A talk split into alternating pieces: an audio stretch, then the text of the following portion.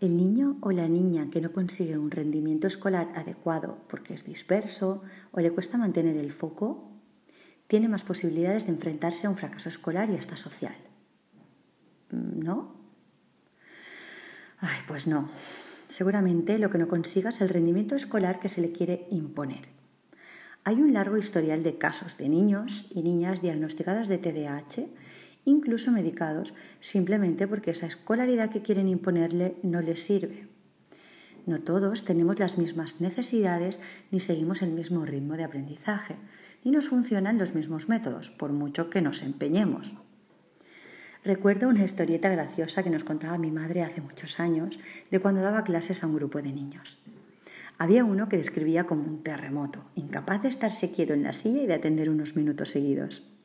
Evidentemente que era una molestia, tanto para ella como para el resto de niños.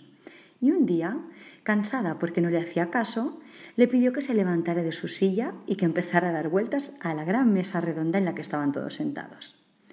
Y clic, no solo dejó de molestar, sino que se volvió más participativo y demostró ser uno de los más inteligentes. A partir de ese día, antes de empezar cada clase, todos los niños tomaban asiento en sus sillas menos uno, que daba vueltas alrededor de ellos, caminando o corriendo si era lo que le pedía el cuerpo. El ritmo cerebral es la clave.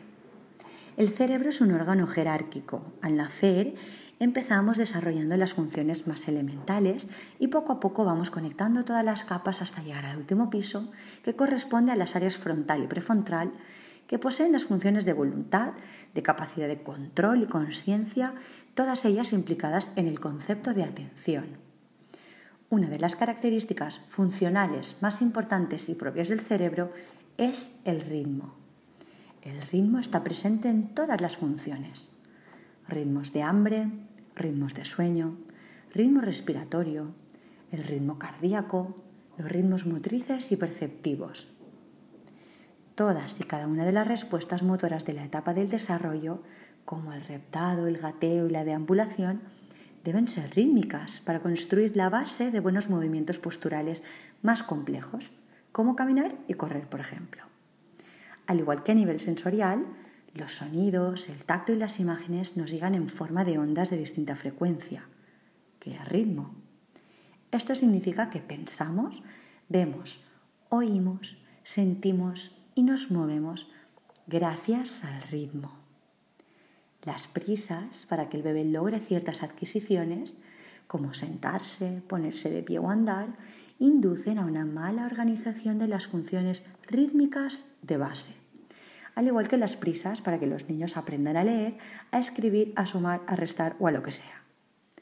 El ritmo es fundamental en la construcción de este orden jerárquico del cerebro cada ser humano tiene su propio ritmo que habrá que conocer y respetar para que se dé el aprendizaje de manera suave y fluida y se creen unas buenas bases, unas buenas conexiones neuronales fuertes sobre las que se construyan las diferentes habilidades que harán de él o de ella alguien único. El desarrollo psicomotriz de base es el instrumento por excelencia del desarrollo de conexiones cerebrales que ponen en relación nuestro cuerpo y nuestro cerebro.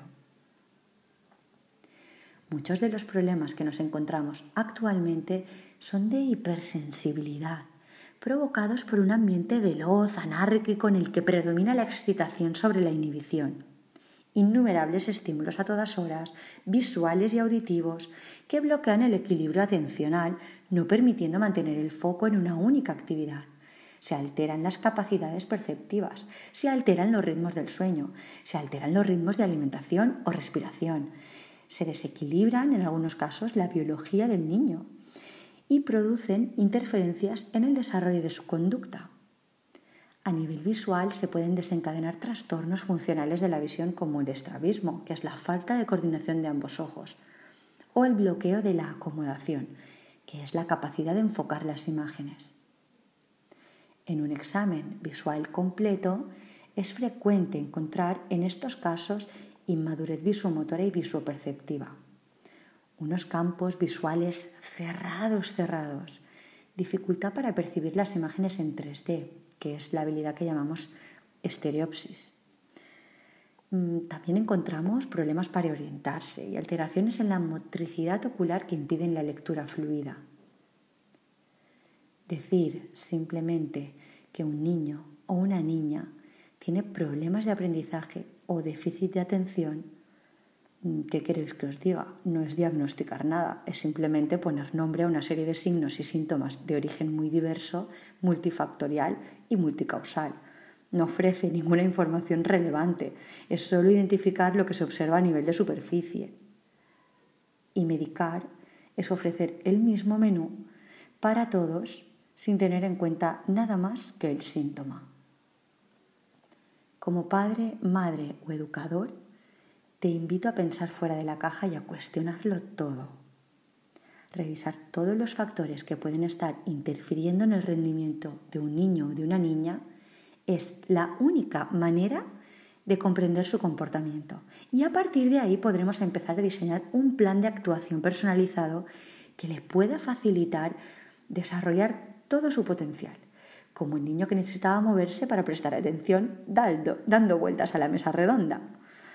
Así que, ya sabéis, incluir el ritmo en las actividades y, procurar llevar una vida más rítmica en cuanto a horarios, a hábitos, a costumbres, va a favorecer el estado óptimo para que se dé el aprendizaje. Te mando un abrazo y te doy las gracias por haberme escuchado.